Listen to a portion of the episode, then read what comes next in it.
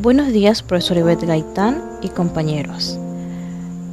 El día de hoy, junto a mis compañeros Joel Wilson, Anthony Lemon, Gracie Ruiz y mi persona Luz Jiménez, a modo de examen hemos elaborado este postcat con el tema Administración financiera a largo plazo, fuentes y costo de capital.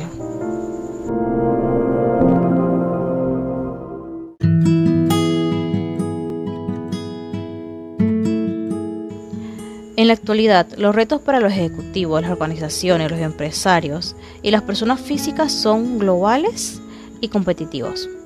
Esto hace que los recursos monetarios disponibles se deban manejar de una manera más eficiente para así obtener mejores resultados. En este podcast primero se hablará sobre el concepto de administración financiera para comprender la importancia del manejo de los recursos monetarios en las organizaciones, así como en el ámbito personal, Además, analizará los objetivos que se pretenden alcanzar con las finanzas para el desarrollo y crecimiento de las organizaciones. Asimismo, se explicará dentro de las funciones financieras existe un amplio panorama de las actividades que se deben realizar en la empresa y que son vitales de acuerdo al administrador financiero para alcanzar empresas eficientes y competitivas.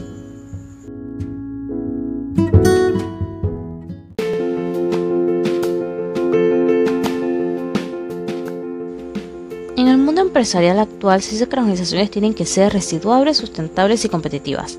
Para lograr esto se debe tener una buena administración. De acuerdo con Stephen P. Robbins, la administración es la coordinación de las actividades de trabajo de modo que se realicen de manera eficiente y eficaz con otras personas y a través de ella, aprovechando cada uno de los recursos que se tienen como los recursos humanos, materiales, financieros, tecnológicos, para cumplir con los objetivos que se persiguen dentro de la organización. Algunos autores definen la administración financiera de la siguiente manera. Es una fase de la administración general que tiene por objeto maximizar el patrimonio de una empresa a largo plazo, mediante la obtención de recursos financieros por aportaciones de capital u obtención de créditos. Su correcto manejo y aplicación, así como la coordinación eficiente del capital del trabajo, inversiones y resultados mediante la presentación e interpretación para tomar decisiones acertadas.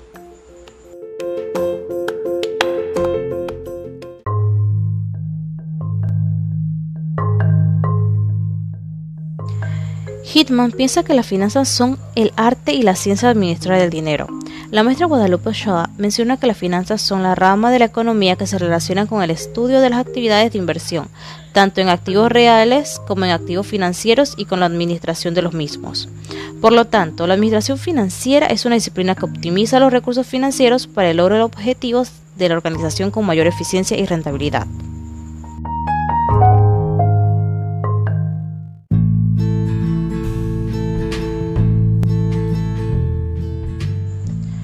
El sistema financiero ha revolucionado radicalmente. Este sistema comenzó cuando todas las transacciones se realizaban mediante trueque, mercado de bienes reales, en el que se intercambiaban bienes y se negociaban con productos agrícolas, cosechas de granos y especias. Ese era el comercio que se hacía de los productos por otros productos, diferentes para poder cubrir las necesidades sin utilizar el dinero.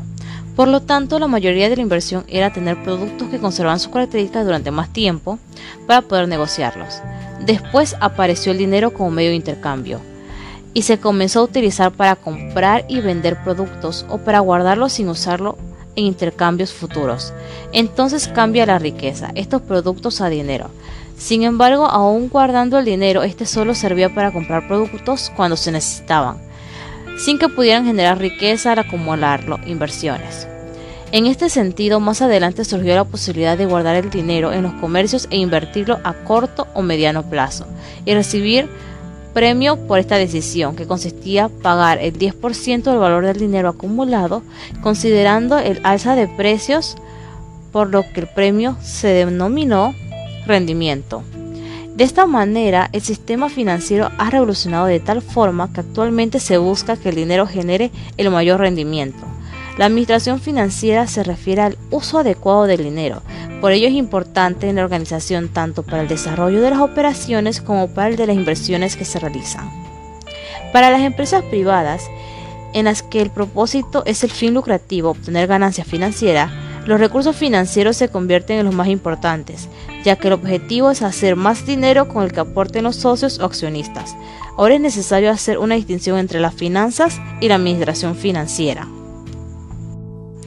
Las finanzas se refieren únicamente a la función financiera, es decir, al manejo de los recursos monetarios, y la administración financiera hace referencia al trabajo coordinado para manejar adecuadamente los recursos financieros.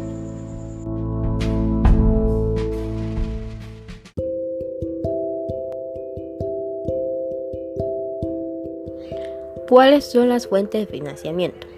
La fuente de financiamiento es toda aquella vía para la obtención de recursos monetarios necesarios para el desarrollo de actividades y el cumplimiento de objetivos. Para que la empresa o negocio pueda mantener su estructura económica, sus bienes y derechos, serán necesarios recursos financieros Hoy en día se encuentran el aporte de una identidad financiera de inversión, un banco o los ahorros personales. Dentro de las fuentes de financiamiento están la fuente interna de financiamiento, que están divididas en fuentes internas y externas. Las fuentes internas son las ganancias retenidas ventas de activos y reducción de capital de trabajo. Es decir, que en estas el capital proviene apropiadamente del dinero que posee la organización. Y las fuentes externas son de largo y mediano y corto plazo. Las externas se refieren al capital prestado por parte de un tercero que no pertenece completamente a la empresa tal como un accionista o una entidad financiera que espera a cambio un beneficio. También están las, bancas las bancarias a corto plazo. Están las líneas de crédito, facturaje y préstamo de garantía. Este tipo de financiamiento se utiliza para conseguir liquidez inmediata y solventar operaciones relacionadas directamente a los ingresos. Generalmente, las empresas que optan e, por, esta vía estiman recibir un beneficio económico mayor al costo financiero del crédito.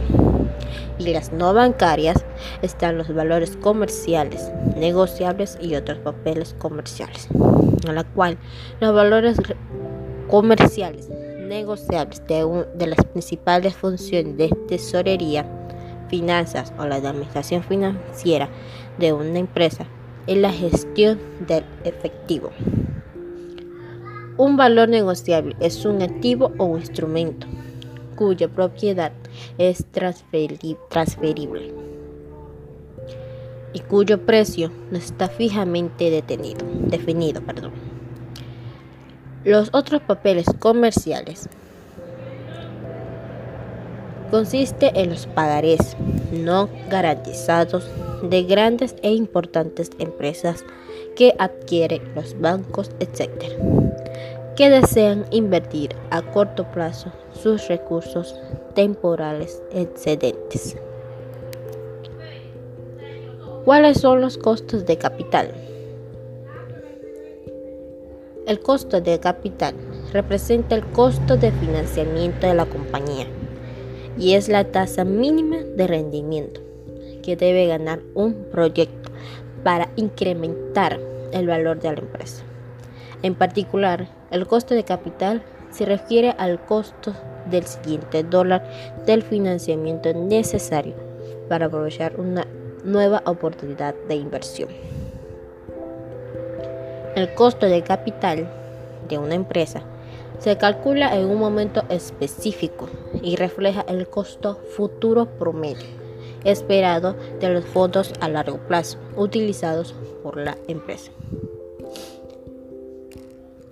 Los tipos de capital son costo de deuda, costo de acciones preferentes, costo de acciones comunes, costo de utilidades retenidas y costo promedio ponderado de capital. El costo de deuda es el costo del financiamiento asociado con los nuevos fondos recaudados con préstamos a largo plazo. Es decir, es el costo que representa una empresa para desarrollar su actividad con herramientas financieras como los créditos o financiamientos, lo cual depende principalmente de varios factores como el del valor de deuda impuestos. Los costos de acciones preferentes representan un tipo especial de participación patrimonial en una compañía. Ofrecen a los accionistas preferentes el derecho de recibir sus dividendos pactados antes de que se distribuya cualquier ganancia a los accionistas comunes. Costo de acciones comunes. Ese rendimiento requerido de las acciones comunes por los accionistas en el mercado. Dicho de otro modo, es la tasa de rendimiento que los inversores descuentan a los dividendos, dividendos perdón, esperados en de una empresa para determinar su valor en acciones. Existen dos formas de financiamiento con acciones comunes. La primera es ganancias retenidas, que es igual al costo de una emisión equivalente completamente suscrita de acciones comunes adicionales, que es igual al costo de capital de las acciones comunes y nuevas emisiones de acciones comunes. Se determina calculando el costo de las acciones comunes neto de costos de infravaloración y flotación relacionados. Los costos de utilidades retenidas es el costo de oportunidad de los dividendos cedidos a los accionistas comunes existentes. Son consideradas como una medida del valor y estabilidad, lo cual se, calcula restando a, los ingresos los gastos obteniendo así la ganancia neta. Y el costo promedio ponderado de capital refleja el costo futuro promedio esperado del costo de capital a largo plazo. Se calcula ponderando el costo de cada tipo específico de capital de acuerdo con su proporción en la estructura de capital de la compañía.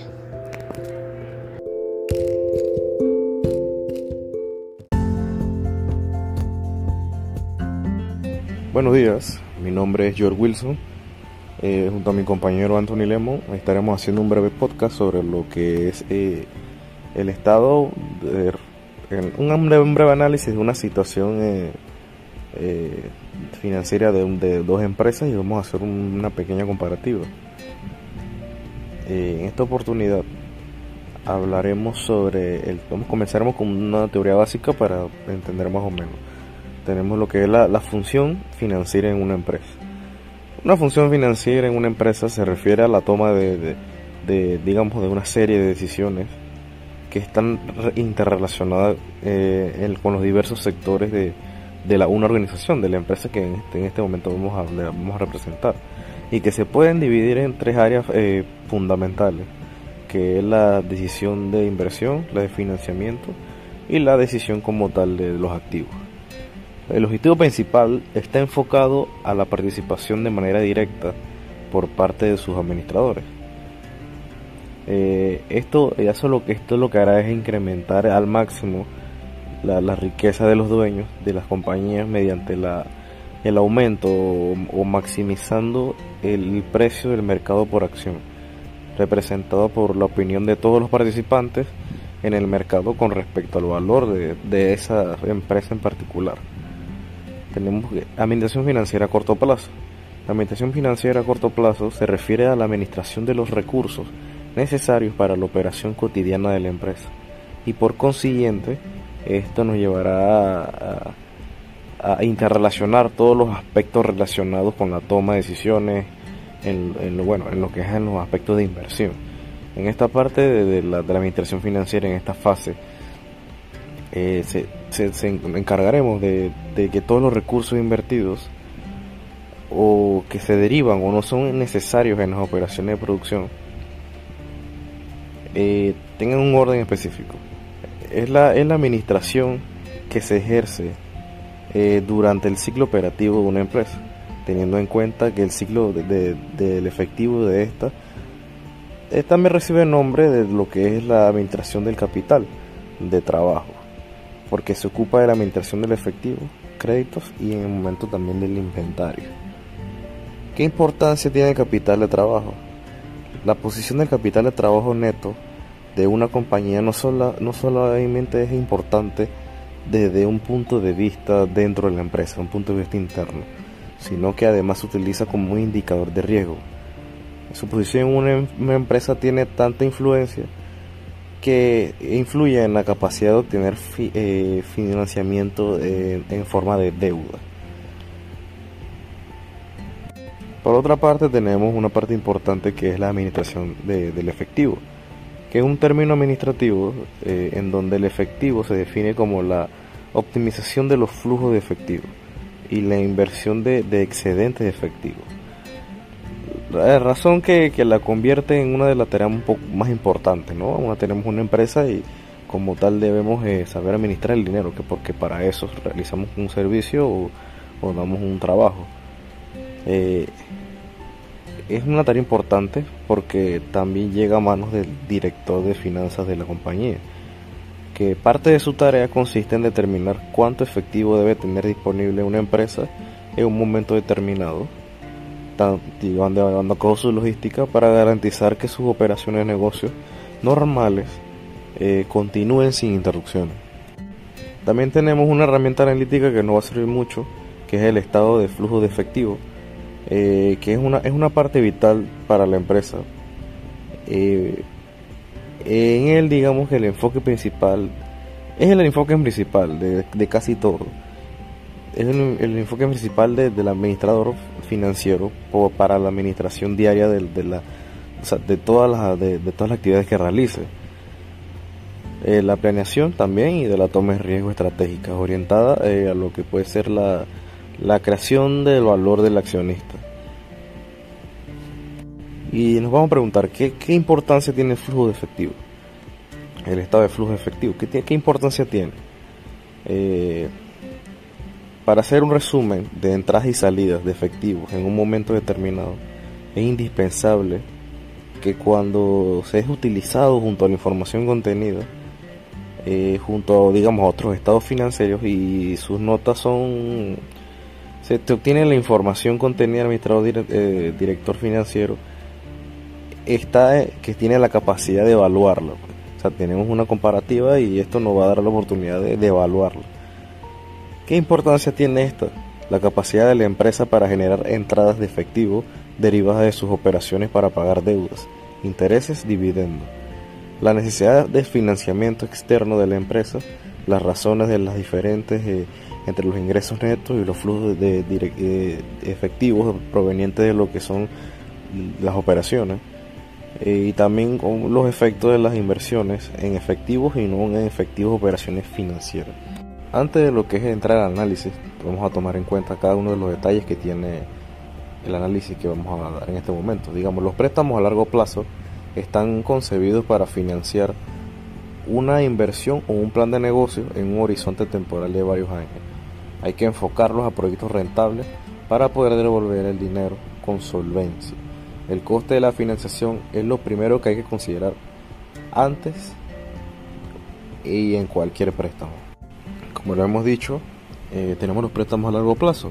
Tenemos el ejemplo del Super Extra, que en el 2019 tiene un préstamo de 6 millones y en el 2020 eh, lo bajó a 487.500 en donde funciona como el 0.10% en el 2020. Tenemos eh, el bono que es de 138 millones y el bono de ese solamente en el 2020 de 148 mil. Cuando hablamos de las acciones comunes y hablamos de la utilidad retenida, de las acciones comunes podemos decir que son aquellas que, de acuerdo con los estatutos sociales del emisor, no tienen calificación o preferencia alguna. Tienen derecho a voto general interviniendo en todos los actos de la vida de la empresa como tal pero eh, tales como elegir el consejo administrativo o decidir las políticas de la empresa. Esta es una parte importante porque es una, son acciones comunes. Cada, cada, emisor es dueño de cada una, de cada una de las, de las, acciones y se mantiene por lo general. Si no hay cambios en el mercado, se, se mantendrán igual. También tenemos lo que son las utilidades retenidas, que hacen referencia a la parte de los dividendos obtenidos por la empresa pero no distribuido entre socios y accionistas. En este caso, las retenidas tenemos 36 millones 664 mil en el 2019 y tenemos 36 millones 233 mil 447 para el 2020. Podríamos decir que eh, tenemos una baja por 30 mil balboas en las utilidades retenidas. Tenemos que en la parte de arrendatarios 164.241 para el 2020, pero en el 2019 155.000, digo, perdón, 166.784.000. Ahí tuvo una, una baja, bastante eh, aceptable para el 2020.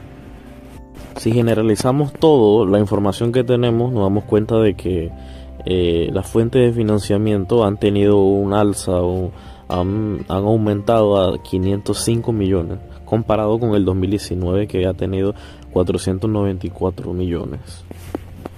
Es importante recalcar que entre el bono arrendatario y acciones comunes forman cada uno casi 30% del todo el 100%. Y también en el 2019 eh, pasó lo mismo ya que eh, siempre se va a realizar casi de la misma manera que los préstamos a largo plazo siempre van a influir entre un 1% a 2% y las utilidades retenidas siempre se mantendrán eh, dependiendo de la empresa eh, siempre entre 7 y 10%.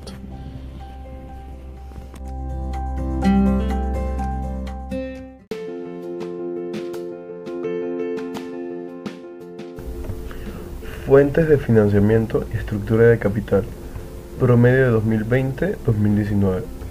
Vamos a hacer la comparación de dos empresas, PowerGen SA y Supermercados Extra.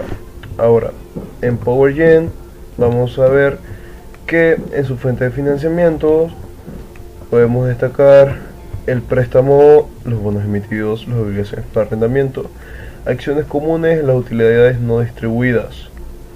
En préstamos fueron en 2020 650 mil dólares, que básicamente representa el 0,01% del total de la fuente de financiamiento. Para el 2019, en los préstamos fueron de 487.500 dólares, que de igual forma, bueno, de diferente forma, representa el 0.1% del valor total de la fuente de financiamiento. Los bonos emitidos para 2020 fueron de 1.051.051.977 dólares, que representa el 30%, el 30%. En 2019 fueron 148.849.417 dólares, que representa el 29,4%. En obligaciones por arrendamiento, en 2020 fueron de 161 millones 705 mil 573 dólares, representado por el 32.5% del total. En 2019, de diferente forma, sobrepasando por 3 millones de 164 millones 241 mil 454 dólares, que representó de igual forma 32.5% del total.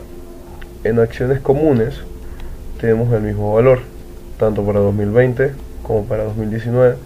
Ambas fueron de 155 millones 785 mil 310 dólares y que ambas partes representaron el 31% del total de su porcentaje. En las utilidades no distribuidas representaron un, un 29, 29 millones 756 mil 496 dólares, que representa el 6%. Esto en 2020. En 2019 fueron de 5 millones, 7 millones más, que fueron de 36.263.447 dólares y que representó el 72%, no, el 7.2% del total. Ahora, en Super Extra podemos ver que sus fuentes, fuentes de financiamiento varían, pero no son tan distintas como las de PowerGen. Vemos que tenemos préstamos a largo plazo, los bonos, el arrendatario, las acciones comunes y las utilidades retenidas. Podemos ver que el préstamo a largo plazo para 2020 fueron de 487.500 dólares, que representó un 0,1% del total. Y en 2019 fueron de 6.876.854 dólares, que en porcentaje serían de 1.39%. Ahora, podemos ver que la siguiente opción es bonos que, que son básicamente 148.849 dólares que en porcentaje serían o representarían el 29.44%. En 2019 fueron de 138.555.227 dólares, que representan el 25.99 del total. El arrendatario de 164.241.454 dólares, 32.88 el porcentaje. En 2019 representaron por 166.784.228 dólares, que representó el 33.72% del total. Y en las acciones comunes, que son básicamente las mismas, fueron de 165.875.130 dólares, que representaron el 38 30.81% del 2020 y 31.49% en 2019. Ahora vamos a ver en las utilidades retenidas que fueron de 36 millones 233 mil 447 dólares en porcentajes de 7% en 2019 fueron de 36 millones 664 mil 895 dólares y en porcentaje 7%.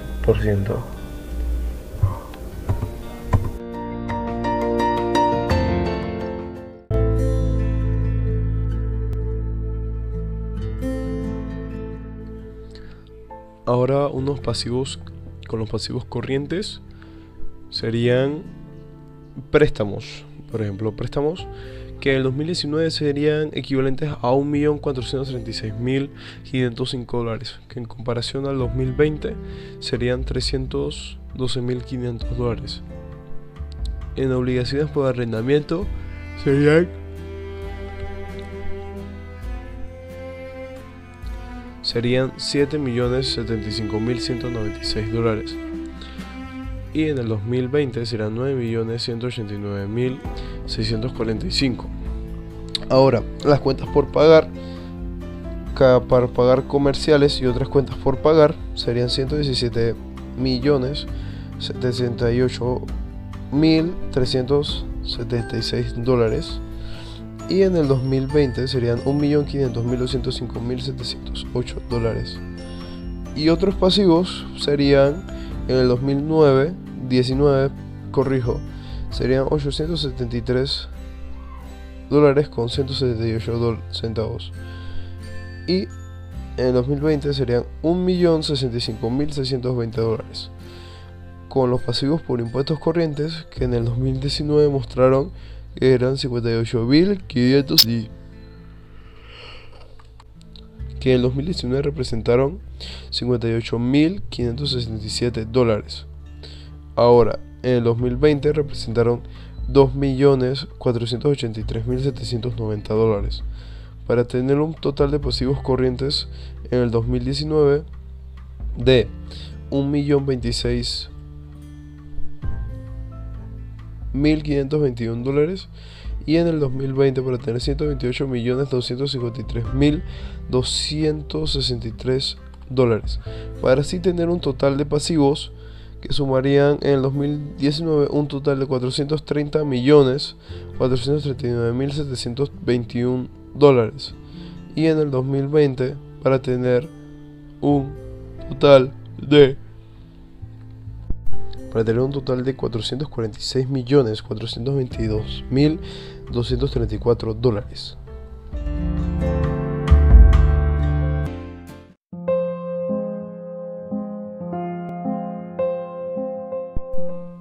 Fuentes de capital por deuda vendrían siendo los préstamos que en el 2019 serían de 6.876.858 dólares que en comparación al 2020 representarían unos 495.574 dólares. Ahora con los bonos emitidos para el 2019 tendríamos un valor de 128.555.277 dólares. En el 2020 148, 148 millones 849 mil dólares con 417 dólares y las obligaciones por arrendamientos que en el 2019 representarían 166 millones 784 mil 228 dólares que en comparación al 2020 vendrían siendo casi 2 mil dólares menos serían 100 mil serían 164 millones 241 mil 454 dólares. Ahora con el pasivo por impuesto diferido serían que en el 2019 serían 420.466 dólares que en comparación al 2020 mostrarían 3.071.776 dólares. Y ahora la provisión para prima de, de antigüedad que en 2019 serían 1.281.120 dólares y en el 2020 serán 1.506.750 dólares para tener un total de pasivos no corrientes que representarían en el 2019 300 303.917.899 dólares y que en el 2020 serían 318.164.961 dólares.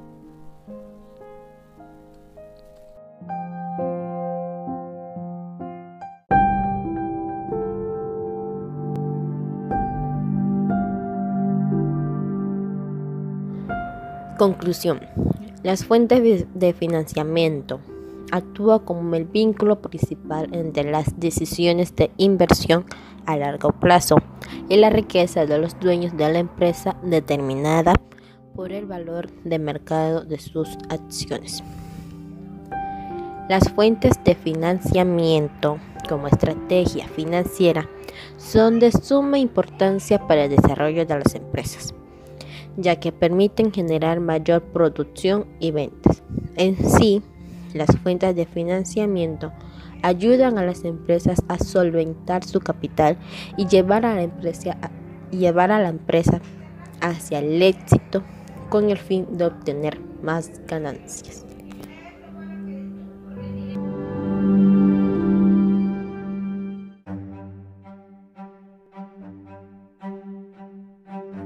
Como lo observamos en las eh, dos empresas, nos damos cuenta de que eh, una persona encargada de empresas de tal magnitud que manejan esta clase de números eh, debe ser una encargada, una persona encargada de, de, que tenga conocimientos exactos y adecuados sobre cómo administrar de forma eficiente el efectivo.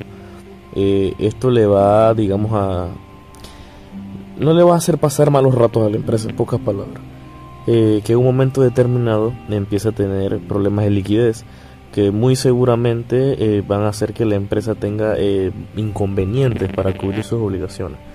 Estamos hablando de grandes cantidades de dinero que tienen que ser administradas.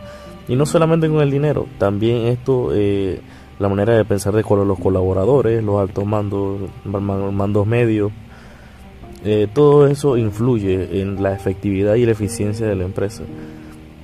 Eh, no, no debemos llegar a ese punto donde la empresa se vea obligada a adquirir un financiamiento tan alto, eh, porque con el paso del tiempo podría convertirse en una empresa de mayor magnitud que tiene que vender los activos que posee o lo que podría pasar ya lo último que quede declararse en bancarrota en la quiebra.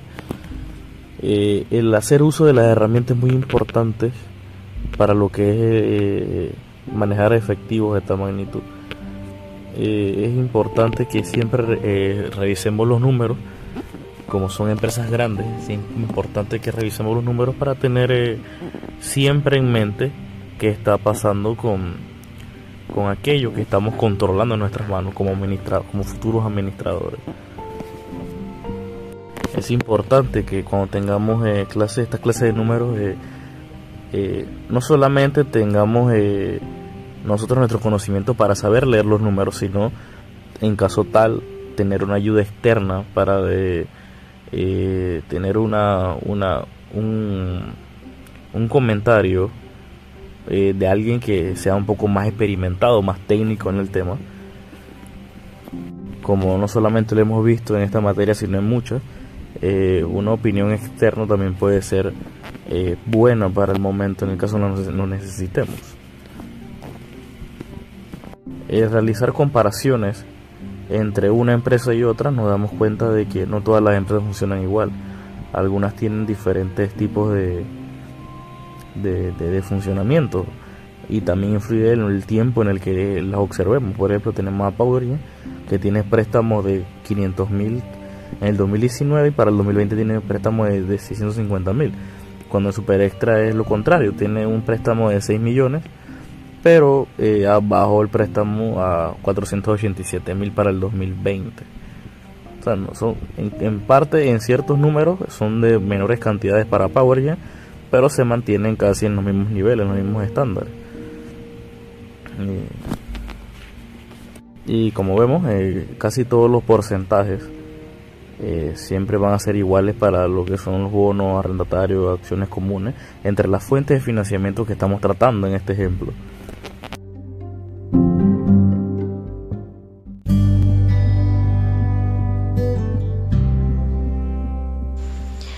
Es esencial para toda empresa evaluar constantemente si la administración del efectivo se está haciendo en forma eficiente, evaluar cómo ha sido el ciclo de operación de la misma, si ésta está desarrollándose de forma adecuada y si por el contrario se requiere hacer ajustes para cambiar las estrategias que se están utilizando en la actualidad e implementar los cambios necesarios para lograr una maximización de las utilidades de la compañía. Cuando una empresa no tiene un adecuado manejo del efectivo, es decir, no conoce que se ha utilizado, no sabe cuál es la cantidad que se necesita para funcionar durante un periodo determinado, no tiene la información necesaria para saber si cuenta con la liquidez suficiente para cubrir sus obligaciones más exigibles.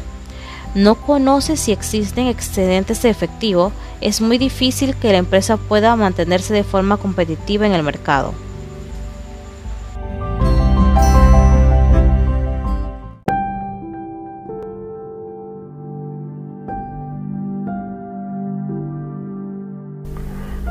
En conclusión, podemos observar que en 2020 PowerGen tuvo un total de 496.299.356 dólares como fuente de financiación. Y que en 2019 fue mucho mayor el, el fuente de financiamiento que fue de 505 millones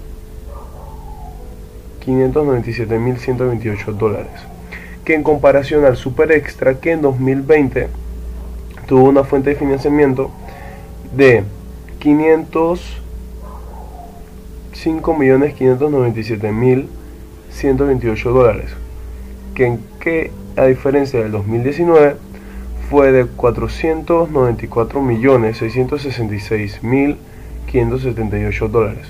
Podemos concluir que que para PowerGen el 2020 fue un año en el que claramente afectaron a muchas empresas debido a la pandemia de COVID-19, pero que podemos observar que tuvo una fuente de financiamiento alta, pero baja con respecto al año que pasó.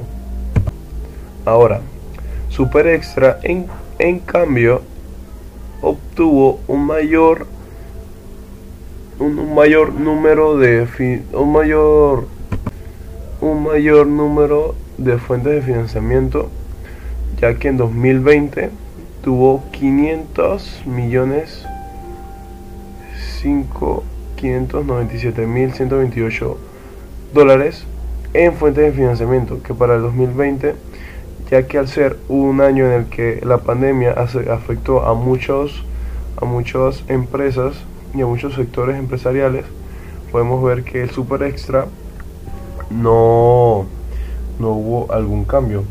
Bueno, que hubo un cambio, pero un cambio mayor. Obtuvo una fuente de financiamiento mucho más alta, incluso estando en pandemia. Y podemos ver que para 2019 hubo un incremento de la fuente de financiamiento.